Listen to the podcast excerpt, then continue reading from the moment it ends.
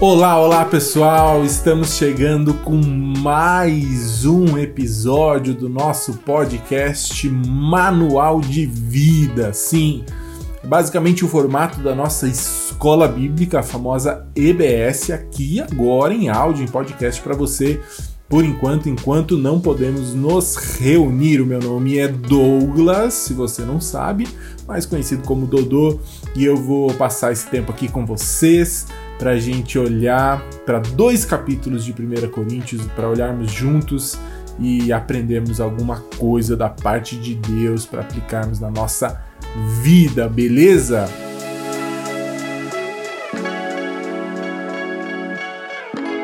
Esse é o nosso segundo episódio do Manual de Vida. O primeiro episódio você encontra aqui na lista. É, o primeiro episódio foi apenas uma introdução, então eu dei ali um contexto da época, o contexto da cidade, um panorama mais histórico, o contexto da igreja também. Se você não ouviu esse episódio, é bom que você pare agora, nesse momento, esse episódio aqui e volte lá, ouça o primeiro episódio, pois entender esse contexto da época, o contexto da cidade, até mesmo o contexto da igreja é importante para entendermos o contexto da carta toda, beleza? Então, pausa aqui, volta lá e depois você volta aqui para continuar este episódio, beleza?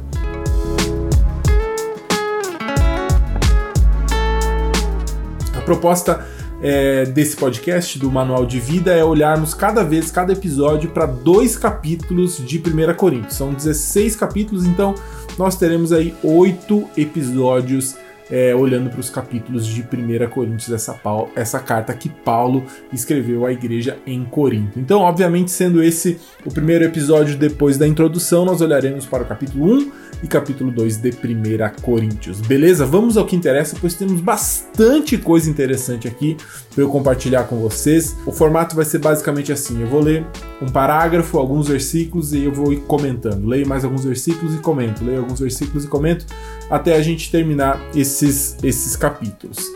É bom que você saiba que a gente vai focar muito mais no primeiro capítulo do que no segundo capítulo. O segundo capítulo é um capítulo menor e, e, então a gente não vai se aproximar tanto é, é, do capítulo 2. O nosso principal foco será o capítulo 1, um, embora em algum momento eu comente algumas coisas do capítulo 2. Então nós vamos nos aprofundar bastante aqui no capítulo 1, um, é, começando a partir do versículo 1 até o versículo 3, o primeiro parágrafo. O primeiro parágrafo nós lemos o seguinte, versículo 1 até o versículo 3. Eu, Paulo, chamado para ser apóstolo de Cristo Jesus pela vontade de Deus, escrevo esta carta. Com nosso irmão Sóstenes, a igreja de Deus em Corinto, aqueles que ele santificou por meio de Cristo Jesus. Vocês foram chamados por Deus para ser seu povo santo, junto com todos que em toda parte invocam o nome de nosso Senhor Jesus Cristo, Senhor deles e nosso. Que Deus, nosso Pai e nosso Senhor Jesus Cristo lhes deem graça e paz. Portanto, nesse primeiro parágrafo, nós encontramos aqui, obviamente, a apresentação de Paulo. É, é algo rotineiro da parte dele. Se você leu algum, alguma introdução de alguma outra carta, geralmente ele começa com essa apresentação, falando quem ele é, a sua patente. Então, ele se apresenta ali sempre como um, um apóstolo, né?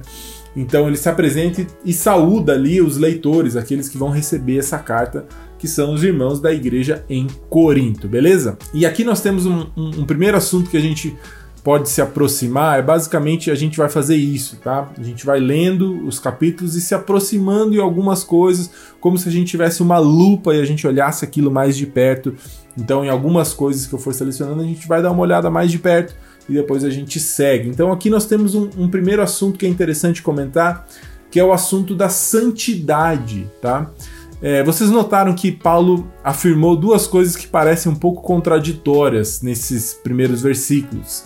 É, ali no versículo 2 ele afirma que Deus santificou os leitores, então os irmãos da igreja de Corinto, Deus, Deus santificou, ou seja, uma ação que terminou, ele santificou, mas também ele chamou para serem seu povo santo. Então parece que existem duas coisas correndo ali em conjunto. Essa ação de Deus final, que Deus já santificou, mas ele também tem chamado para serem santos, ou seja, parece que tem uma ação que é final e uma ação que precisa ser contínua. E esse é um conceito muito conhecido na teologia. Se você algum dia quiser se aprofundar, com certeza você encontrará esse conceito em algum momento, que é o conceito do já e ainda não. É isso mesmo. Já e ainda não. Essa é uma, essa é uma expressão teológica que resolve muitas e muitas discussões, já e ainda não. Por exemplo, como nós podemos responder a pergunta: se eu perguntasse para você, você é santo? Você é santo? Você é santo?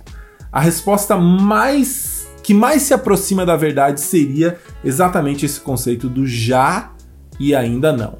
Sim e ainda não. Você é santo? Já e ainda não. Por quê? Porque em termos de posição, na maneira como Deus nos vê hoje, aqueles que obviamente creram em Cristo Jesus, né, que são características que Paulo falou ali nos versículos, né, que chamam, clamam a Jesus e chamam ele de Senhor e tudo mais, aqueles que creram que tem Jesus como Senhor, eles já são santos. Aos olhos de Deus, Deus nos, nos vê como como é, é, com um filtro, tá? É, é, como se a gente passasse por um filtro, esse filtro é Jesus. Então, embora nós ainda sejamos imperfeitos, nós continuemos falhando e pecando, e desagradando e desobedecendo a Deus, por causa dos méritos de Jesus e do sacrifício de Jesus, Deus já nos trata como santos, como perfeitos, tá? Então é como se Deus olhasse para nós e através de Jesus. E os méritos de Jesus refletem, são refletidos em nós. Então, em termos de posição, nós já somos sim santos, mas nós já somos completamente santos ou estamos em um processo contínuo de melhoria de transformação de caráter, de mudança de atitude, de mudança de pensamentos, de mudança de mente, de se parecer mais e mais com Jesus Cristo. Obviamente que nós estamos num processo. Então, a, a resposta para a pergunta você é santo é já e ainda não. De alguma forma nós somos sim já santos, Deus nos vê como santos, mas ainda não somos santos por completo. Já e ainda não. E é esse conceito que Paulo apresenta aqui. Deus os santificou, mas Deus também está chamando esse povo para serem santos. É mais ou menos como que você está vivendo hoje na adolescência, como seus pais te veem. É, se eu mudasse a pergunta, ao invés de perguntar você é santo, e eu perguntasse você é adulto, você já é um adulto, e aí você sabe que o seu pai, a sua mãe, eles eles brincam com esse conceito do já e ainda não. Porque para algumas responsabilidades, algumas coisas que alguns anos atrás você não seria responsável, sei lá, passar o aspirador, levar o cachorro para passear, lavar a louça, fazer comida, não sei quais são suas responsabilidades dentro de casa, fazer a faxina, limpar o banheiro. Eu não sei. Para algumas coisas, então, você já é adulto, você tem algumas responsabilidades, mas para algumas outras, eles ainda te tratam como criança. Se você quer ficar até um pouco mais tarde na casa do amigo, não, você tem que voltar até as nove da noite, você tem que estar em casa. Então, já e ainda não. Para algumas coisas você já é adulto, para outras ainda não. É mais ou menos esse mesmo conceito aqui da santidade. Nós já somos santos, porém ainda não se a gente for pensar em formas absolutas, beleza? E, e era o que estava acontecendo com a igreja de 1 Corinto, obviamente. É era uma igreja que havia crido em Jesus, que era é, composta por, por membros que tinham crido em Jesus e que já eram, em termos de posição, já eram santos. Mas ao longo da carta vai ficar ainda mais claro inúmeras áreas que eles sim precisam crescer, se tornarem ainda mais santos, beleza? O processo de salvação, gente, ele acontece em três etapas. Talvez você já tenha ouvido falar nisso, tá? Isso serve muito para você que, talvez como eu, na adolescência, no começo da adolescência, lutava muito com a questão: será que eu sou salvo mesmo? Será que será que eu sou salvo mesmo? Eu não sei se você é assim também, mas eu costumava aceitar 200 apelos, tá? Todo ano eu aceitava uns 15 apelos, tá? Tinha um apelo de salvação, eu ia lá de novo, eu ia lá de novo, eu ia lá de novo. Porque eu lutava com essa dúvida: será que, será que eu sou salvo mesmo? E essa dúvida nascia dos meus pecados. Porque eu entendia que Deus estava me chamando para ser santo, que eu precisava mudar algumas coisas, mas em muitas áreas eu não conseguia mudar. E aí eu questionava a minha própria salvação. Será que, será que isso, esse, esses meus pecados contínuos, essa minha dificuldade, essa minha uh, continuidade em desobedecer a Deus não significa que na verdade eu não sou salvo. E, e é uma luta real, é uma luta que muita gente passa. Então, a gente precisa entender que a salvação ela ocorre sim em três etapas diferentes, tá? Nós, quando cremos em Jesus, nós somos salvos da culpa do pecado. O que significa? Significa que no grande juízo final que virá, juízo final que virá, onde Deus vai separar ovelhas de lobos, tá? É, quando nós formos julgados pelos nossos pecados, a nossa culpa estará paga por Jesus. Tá? O sacrifício dele na cruz paga a culpa do nosso pecado. E quando nós cremos instantaneamente, o nosso nome é escrito no livro da vida e nós somos salvos para sempre. A culpa do pecado, a punição do pecado foi paga no nosso lugar e nós não precisaremos pagar mais por ela, beleza? Porém, então nós fomos salvos da culpa do pecado, estamos sendo salvos do poder do pecado, e aí entra o processo de santificação. O pecado ainda habita em nós, nós ainda lutamos contra o pecado, e gradualmente nós estamos sendo salvos desse poder que o pecado tem sobre nós, beleza? Então é nesse momento que eu e você estamos vivendo agora. Nós estamos nesse processo de santificação, processo de santidade, de melhoria, de crescimento. Gradualmente estamos sendo salvos do poder do pecado, beleza? E aí por último, a última etapa, então nós seremos salvos da presença do pecado. Quando a gente, quando Jesus voltar, quando a gente for para o céu final, quando a gente resolver, quando a gente abandonar esse corpo pecaminoso, nós não teremos mais contato, o pecado não entrará mais pelas portas da cidade santa, então nós seremos salvos da presença do pecado. Então, são três tempos, três etapas: passado, presente e futuro. No passado, nós fomos salvos da culpa quando cremos. No presente, estamos sendo salvos do poder do pecado, que é o processo de santificação. E no futuro, seremos salvos da presença do pecado. Então, se você crê em Cristo Jesus, se você confessou Jesus, se você tem Ele como seu Senhor, se você tem fé, se você está disposto a lutar para esse processo de santificação, se você admira Jesus, se você é um seguidor de Jesus, se você quer ser como Jesus, isso significa que você é sim salvo, mesmo que você continue lutando com muitos e muitos pecados. Só o fato de você estar lutando contra esses pecados já é uma evidência de que você foi sim salvo, beleza?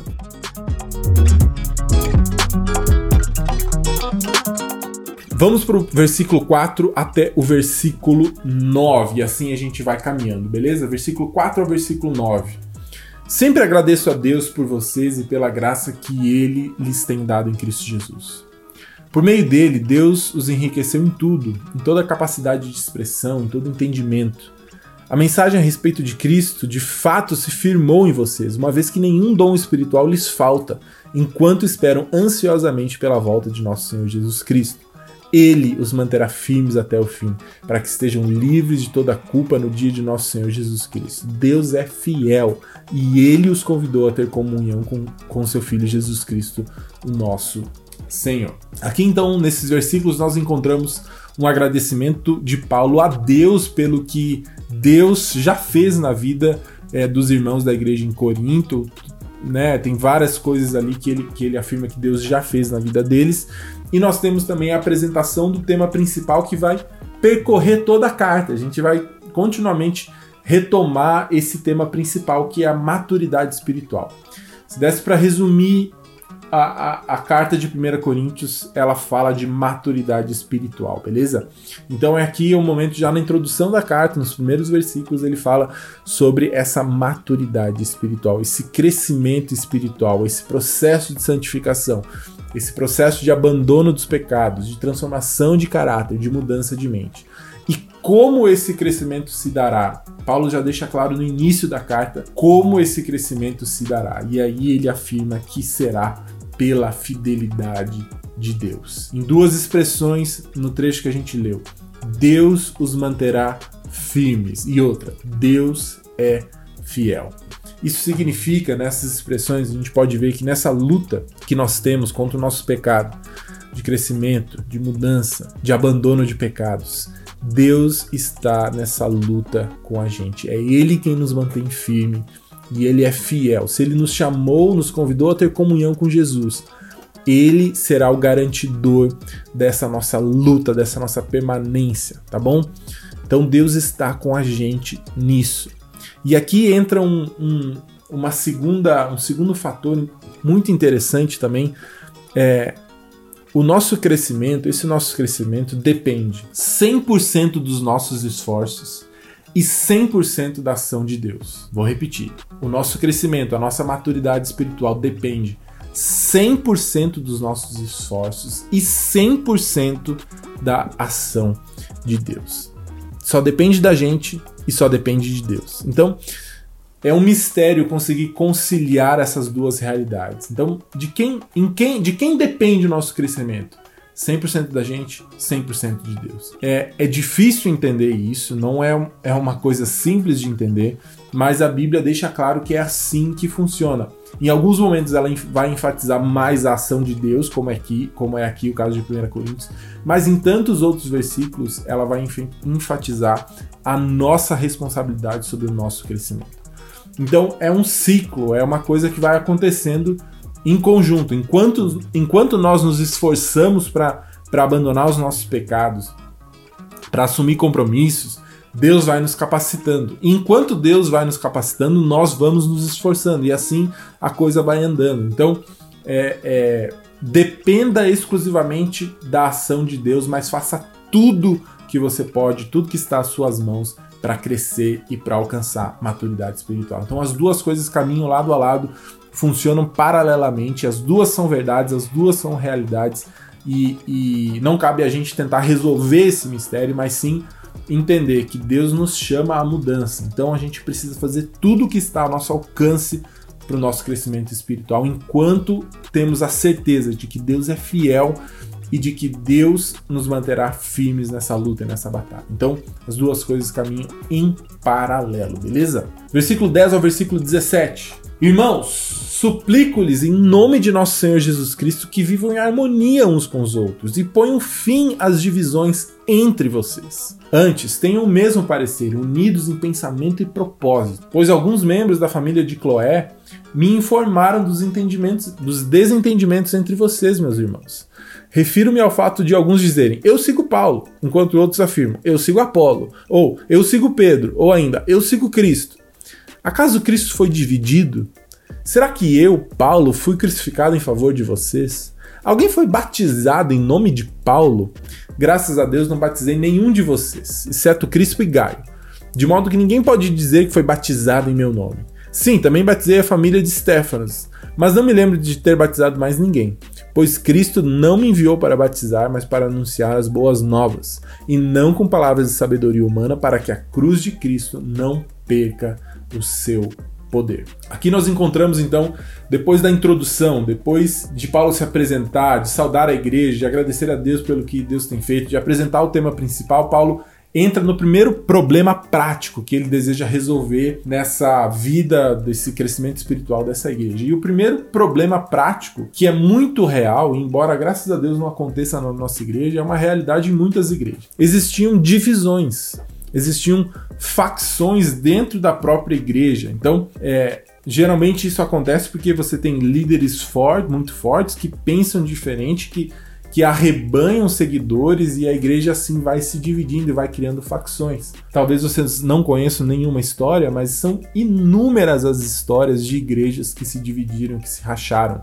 por causa de divisões, por causa de pensamentos diferentes. No interior, por exemplo, eu passei boa parte da minha vida, infância e adolescência, muitas e muitas igrejas eu vi igrejas se dividirem ou ainda ouvia histórias de igrejas que se dividiam, né? Você vai ter a primeira igreja batista de qualquer cidade que você pensar, e aí você vai ter a segunda igreja batista. Geralmente essa segunda igreja batista nasceu de uma divisão que ocorreu na primeira. Então isso é, um, isso é uma realidade. E era, é era o que estava acontecendo aqui em 1 Coríntios. Não havia harmonia, não havia direção clara, não havia propósito comum e isso era um problema. Então, é, nós não podemos pensar ou ter opiniões diferentes? Claro que devemos. Devemos pensar, ter opiniões diferentes, mas não podemos perder de vista aquilo que nos une, que é Cristo Jesus. E era isso que aquela igreja estava perdendo. Porque alguns afirmavam seguir Paulo, outros Apolo, outros a Pedro. Então você está vendo que pessoas, é, é lideranças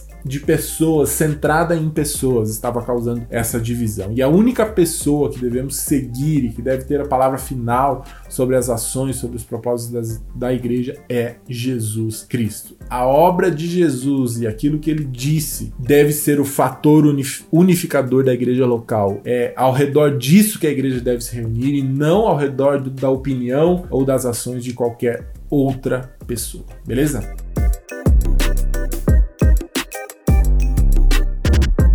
Vamos para o próximo trecho, versículo 18. A mensagem da cruz é loucura para, para os que se encaminham para a destruição, mas para nós que estamos sendo salvos, olha aí, estamos sendo salvos, olha o processo aí que eu falei das três etapas. Ela é o poder de Deus.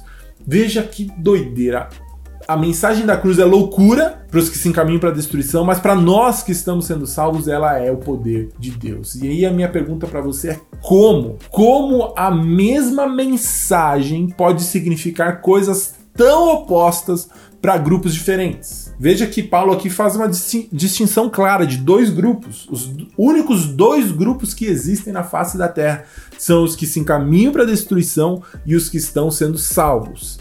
São apenas esses dois grupos. E, e então nós temos os, os que estão sendo salvos, nós, e os que caminham para a destruição. Para nós, para os que estamos sendo salvos, para os que estão sendo salvos, a mensagem da cruz é o poder de Deus. E para os que se encaminham para a destruição, ela é loucura. O que torna a interpretação de uma mesma mensagem tão diferente para esses dois grupos. Como que essa mesma mensagem a mensagem da cruz, a mensagem de Jesus morrendo na cruz, pode significar uma coisa tão grandiosa para gente, tão linda, tão bela, e para outros loucura completa. Existe um fator que define como a gente vai interpretar a mensagem da cruz. E esse fator é a ação sobrenatural de Deus que gera em nós fé, gera em nossos corações fé tá? Porque, olha só, se você parar para pensar racionalmente, isso, tenta excluir, tenta fazer esse exercício, tá? É difícil, porque é, a sua fé permeia aquilo que você é, certo? Você, é difícil você se abster da sua fé, mas se você tentar, se você fizer muita força, você vai perceber que a mensagem da cruz é mesmo loucura. Pensa só, um judeu de meia idade, 33 anos, que viveu há mais de dois mil anos atrás, mais de dois mil anos atrás, lá no Oriente Médio, tão distante da gente, com outra cultura tão diferente. E aí você tem pessoas que não conhecemos, que só conhecemos por nome, que escreveram livros sobre esse judeu de meia idade. É, eles escreveram livros sobre ele, e nesses livros, esses livros relatam que esse rapaz, que esse cara, que esse judeu, era um ser perfeito. E mesmo sendo perfeito, mesmo tendo várias ações ao, ao, longo da vida positivas, ajudou um monte de gente, ele acaba a sua vida morrendo numa cruz como um criminoso. E, e depois de ser morto, algumas pessoas vão até a tumba onde ele havia sido enterrado e nunca mais encontram o corpo dele. E eles afirmam, essas pessoas que escreveram esses livros afirmam que essa morte que ele sofreu vergonhosa numa cruz, pendurado lá como um criminoso, junto com outros criminosos, ela é capaz de nos livrar da culpa dos nossos erros agora em 2021. Racionalmente, se você excluir o fator fé, é realmente a mensagem da cruz é loucura. Se você acredita nisso, ou Deus fez uma ação sobrenatural sobre a sua vida, derramou fé no seu coração e de alguma forma essa história, essa mensagem te transforma, causa algo em você. E isso é porque fé foi derramada, ou então você é completamente louco. Não há como ter um meio termo entre essas duas coisas. Ou você acredita nessa história, você tem fé, você tem certeza absoluta de que Jesus existiu e de que aquilo que ele fez realmente tem poder para nos livrar do pecado, ou então você é completamente louco.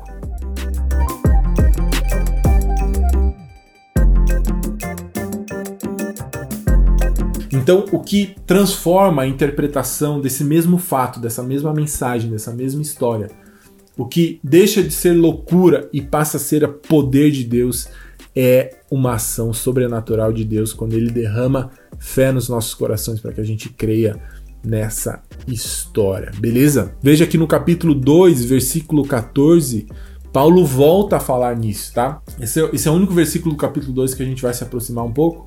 E ele fala no capítulo 2, versículo 14: O homem natural, ou seja, o homem sem fé, não aceita as verdades do Espírito de Deus. Elas lhes parecem loucura e ele não consegue entendê-las. Pois apenas quem é espiritual, ou seja, quem tem fé, quem nasceu de novo, consegue avaliar corretamente o que diz o Espírito. Para o homem natural, aquele que não tem fé, as verdades a respeito, a respeito de Deus lhe parecem loucura, ele não consegue entendê-la por mais que ele tente. Portanto, eu e você precisamos ter isso em mente, essa realidade nas nossas mentes principalmente nas nossas relações com pessoas que não creem em Jesus. Por que, que eu estou dizendo isso? Porque se não houver a ação de Deus sobre a vida deles, eles não são capazes de interpretar a mensagem da cruz como a gente consegue interpretar ou as verdades a respeito de Deus. Portanto, o que isso deve gerar em nós não deve ser julgamento, preconceito, ou, ou a gente se assustar ou perder o ar com os pecados de outras pessoas ou por eles viverem uma vida imoral.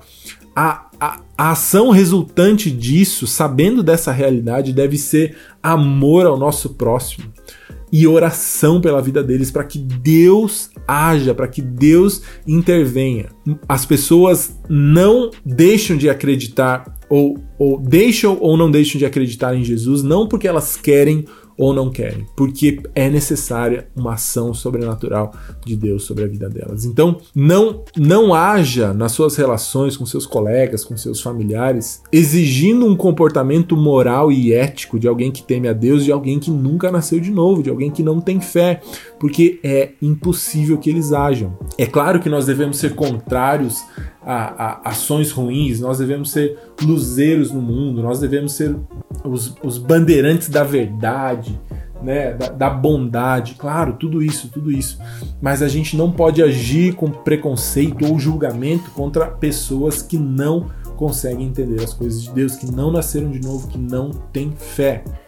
O que cabe a nós não é o preconceito, não é o julgamento, mas sim amor e oração pela vida delas, para que Deus intervenha na vida delas, assim como um dia ele fez por nós. Beleza?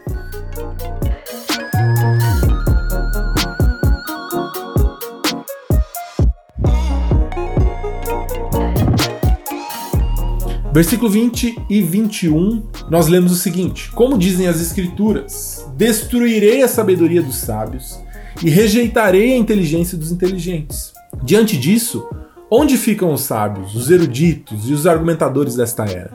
Deus fez a sabedoria deste mundo parecer loucura, visto que Deus, em sua sabedoria, providenciou que o mundo não o conhecesse por meio de sabedoria humana. Usou a loucura de nossa pregação para salvar os que creem. Aqui nós temos uma indireta direta à igreja de Corinto, tá? Vocês lembram do contexto é, da cidade que a gente falou no primeiro episódio? Resumindo, a cidade vivia um contexto de competitividade em todas as áreas. Não só de competitividade em atividades físicas, em competições, mas também competitividade na área do intelecto e da sabedoria. E os membros da, dessa igreja, influenciados pelo contexto que estavam inseridos, Paulo identifica um problema ali que a gente acabou de ler nesses versículos, é que na preocupação deles de transparecerem, de parecerem sábios e inteligentes aos olhos do mundo, eles estavam perdendo o foco da simplicidade e conceitos básicos da mensagem do Evangelho. Então eles estavam muito focados em parecerem sábios, capazes, inteligentes, que eles estavam perdendo a simplicidade do Evangelho. O Evangelho é profundo o suficiente para nos deixar completamente extasiados, de boca aberta, com o coração palpitando, mas também é simples o suficiente para que qualquer pessoa possa entender. E eu e você não podemos perder de vista, perder, é, é, esquecer da simplicidade dos conceitos básicos da mensagem do Evangelho. O Evangelho é a história do justo morrendo pelos injustos. e por meio da morte e ressurreição desse justo, há salvação eterna. Basta crer. Simples assim, essa é a mensagem do Evangelho e a gente não pode perder de vista a simplicidade da mensagem do Evangelho, assim como a igreja de Corinto estava perdendo.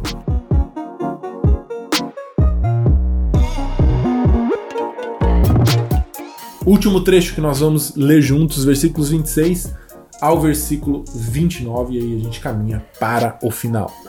Versículo 26 a 29 nós lemos o seguinte: Lembrem-se, irmãos, de que pouco de vocês é, poucos de vocês eram sábios aos olhos do mundo, ou poderosos, ou ricos quando foram chamados. Pelo contrário, Deus escolheu as coisas que o mundo considera loucura para envergonhar os sábios, assim como escolheu as coisas fracas para envergonhar os poderosos.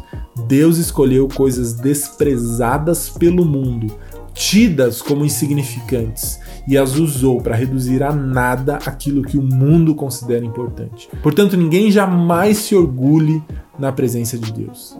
Foi por iniciativa de Deus que vocês estão em Cristo Jesus, que se tornou a sabedoria de Deus em nosso favor, nos declarou justos diante de Deus, nos santificou e nos libertou do pecado. Portanto, como dizem as Escrituras, quem quiser orgulhar-se, orgulhe-se somente no Senhor. Veja que aqui você tem a simplicidade do evangelho que eu falei anteriormente. Olha só, nos declarou justos diante de Deus, nos santificou e nos libertou do pecado. E é interessante aqui você ver que Paulo está entrando nessa seara, nessa luta com pessoas que estavam querendo parecerem poderosos, sábios aos olhos do mundo. E ele faz então, é, ele diz que isso é um pouco contraditório, porque na verdade Deus tem chamado justamente aqueles que não são sábios aos olhos do mundo e nem que são poderosos ou ricos, mas sim Deus tem chamado os fracos, os que foram desprezados pelo mundo, tidos como insignificantes. Deus, portanto, não agiu de forma óbvia. Ele não tem chamado aqueles que podem mais, que têm mais, que sabem mais, mas Deus faz questão de chamar aqueles que têm muito pouco, que aos olhos do mundo são insignificantes, que muitas vezes foram desprezados. Porque assim, quando ele chama essas pessoas, assim como eu, assim como você, o poder dele, a ação dele, a bondade, o amor dele podem ser vistos mais claramente. Deus tem não tem agido de forma óbvia, ele faz questão de chamar os desprezados, os insignificantes, porque assim o seu poder se torna ainda mais claro. E outra coisa aqui é que parecia que a igreja de Corinto achava que os seus méritos, as suas capacidades, sua sabedoria, sua eloquência, sua inteligência é, tinha algum mérito diante de Deus. E aqui Paulo então afirma que, na verdade, a nossa vida transformada por Deus foi iniciativa do próprio Deus e nunca nossa, não há mérito em nós. Muitos pensam que a salvação acontece assim. Deus lá no passado viu algo de valor em nós, viu alguma coisa que ele se agradasse em nós e, portanto, ele vai e nos salva, porque ele não pode deixar de ter alguém com tanto valor como se a nossa salvação tivesse alguma relação com o nosso valor ou algum mérito, a gente ter conquistado algo diante de Deus, mas não foi assim que aconteceu, é justamente o contrário. O único valor que há na salvação é o valor que está em Deus. Porque mesmo quando eu e você éramos miseráveis pecadores, desprezados e insignificantes, ali foi que Deus nos amou. Então Deus não viu mérito em nós, Deus, Deus não viu nada em nós, absolutamente nada. A salvação acontece por mérito exclusivo de Deus, porque ele foi bondoso quando ele não precisava ser, porque ele foi misericordioso quando ele não precisava ser, porque ele foi amoroso quando ele não precisava ser. Eu e você não merecemos absolutamente nada, mas mesmo assim, Deus decidiu nos amar, nos chamar, nos santificar, nos convidar à comunhão com Jesus. Assim, Deus demonstra claramente o seu amor e a sua bondade. Então, não temos razão nenhuma para nos orgulharmos na presença de Deus. Não deve haver nenhum tipo de resquício de orgulho em nós. Ah, porque eu fiz isso, porque eu sou aquilo, porque. Não, não, não, não. A ação foi exclusiva, absolutamente de Deus. É tudo dele, por ele e para Ele para todo o sempre. Meu querido, esse foi o nosso segundo episódio, olhando para o capítulo 1 e capítulo 2 de 1 Coríntios. Espero que você tenha aproveitado e logo menos retornaremos com capítulo 3 e capítulo 4. Que Deus te abençoe. É nós, estamos junto. Tchau, tchau.